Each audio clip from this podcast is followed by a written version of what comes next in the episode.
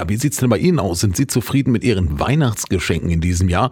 Wenn einem das Geschenk nicht gefällt, dann wird es halt nach den Feiertagen meist wieder umgetauscht, aber das ist in vielen Fällen gar nicht so einfach. Nicht immer ist nämlich ein Umtausch möglich und für die, die ihre Geschenke in einem Laden und nicht online gekauft haben, sei es deshalb wichtig zu wissen, dass man sich hier nicht auf ein generelles Widerrufrecht berufen kann, sagt Tim Oliver Tettinger von der Verbraucherzentrale Niedersachsen. Ja, da muss man tatsächlich zunächst einmal die Feststellung treffen, dass es kein generelles Recht auf Umtausch Austausch gibt. Das betrifft insbesondere den stationären Handel, das heißt also im Ladengeschäft. Dort hat man kein Recht, Ware, die keinen Mangel hat, einfach so zurückzugeben oder umzutauschen. Das heißt, da ist man auf die Kulanz und auch gegebenenfalls die Rückgabebedingungen, Umtauschbedingungen des Händlers angewiesen. Der kann die Bedingungen für die Rückgabe und dann dementsprechend auch den Zeitraum für die Rückgabe oder den Umtausch frei bestimmen. Beim Online-Shopping, da sieht die rechtliche Lage dann aber schon wieder ganz anders aus. Anders ist es allerdings im sogenannten Online-Handel oder bei Käufen im Internet, am Telefon oder im Katalog. Da hat man ein sogenanntes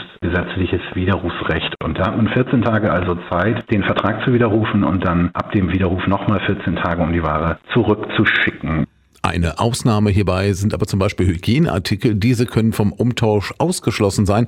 Deswegen gilt es, das im Vorhinein mal zu prüfen. Und im Falle von Beschädigung, unabhängig davon, ob das Geschenk im Laden oder online gekauft wurde, gelten auch hier bestimmte Regelungen. Ist der Artikel defekt oder mangelhaft, da haben Verbraucherinnen sogenannte gesetzliche Gewährleistungsansprüche für erstmal grundsätzlich zwei Jahre ab der Lieferung. Mangel ist zum Beispiel die abgeplatzte Spielzeugfarbe bei einem Geschenk oder ein defektes Smartphone-Display zum Beispiel. Dann muss der Kunde vom Händler zunächst verlangen, das gleiche Produkt entweder nochmal zu liefern oder es zu reparieren, und zwar kostenfrei. Erst wenn dann die Nacherfüllung durch den Händler nach einer gewissen Frist nicht erfolgt ist oder fehlgeschlagen ist, dann kann man als Verbraucherkunde auch den Kaufpreis reduzieren oder aber vom Vertrag zurücktreten.